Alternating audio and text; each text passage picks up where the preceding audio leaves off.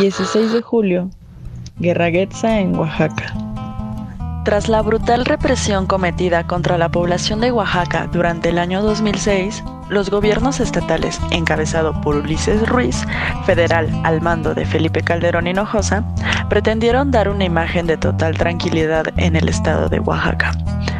En este escenario de represión y descontento llegó el mes de julio de 2007 y con ello la celebración de la llamada por los diferentes gobiernos hasta la actualidad como la máxima fiesta de todos los oaxaqueños.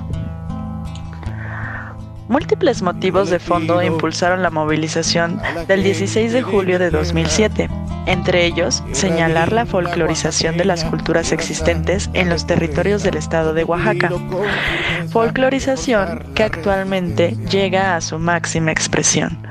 En una ciudad cuyas políticas de Estado y de gobierno se explayan en dar un impulso al turismo primordialmente extranjero y que a su vez se consolida la invasión de espacios públicos y propiedades en favor de empresas y de inversionistas que han ido desplazando paulatinamente a los habitantes originarios de barrios históricos, áreas de la ciudad y centro histórico de Oaxaca.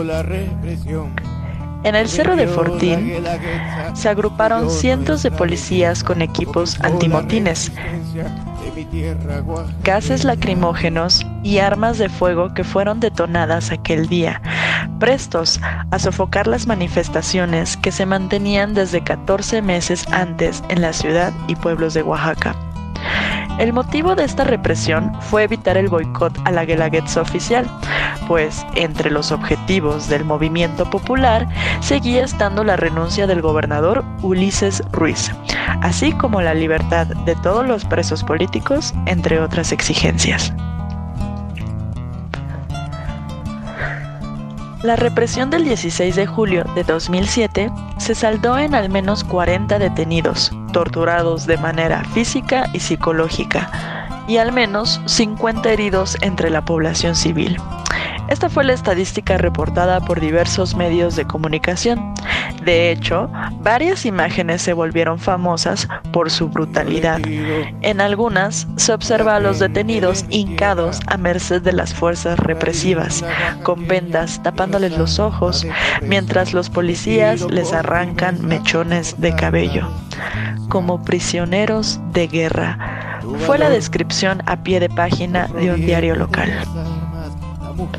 Un caso específico fue el de Emeterio Marino Cruz, quien al ser detenido en inmediaciones del Cerro del Fortín, es llevado caminando por dos policías sin oponer resistencia, para después entregarlo a una turba de elementos policíacos, quienes lo derriban a golpes y patadas, para horas después aparecer en una imagen con una ubicación diferente, lejos del lugar de los hechos, visiblemente ensangrentado, con señales de tortura, tales como el hundimiento de un costado del cráneo y en absoluta inconsciencia, tirado en el suelo, resultado de los tratos crueles aplicados en su contra por órdenes del gobierno del estado de Oaxaca.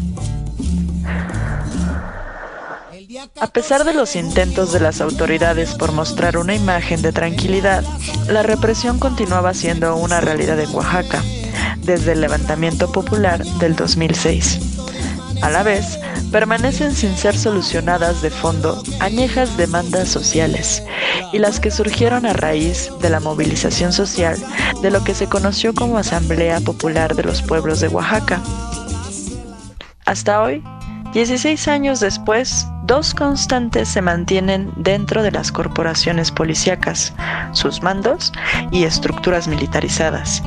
En ellas continúa la impunidad en un ciclo de represión que no termina, al no ser sancionados de manera alguna tras cometer crímenes, torturas y asesinatos, a lo que ellos denominan como operativos, mientras los responsables políticos de ese momento, Felipe Calderón y Ulises Ruiz, siguen en libertad e impunes de sus actos. Esta cápsula recuerda esta memoria reciente que algunos preferirían olvidar, para ya sea en la Guelaguetza popular u oficial, celebrar con el olvido la represión contra los pueblos de Oaxaca que permanece en impunidad. Cabina clandestina.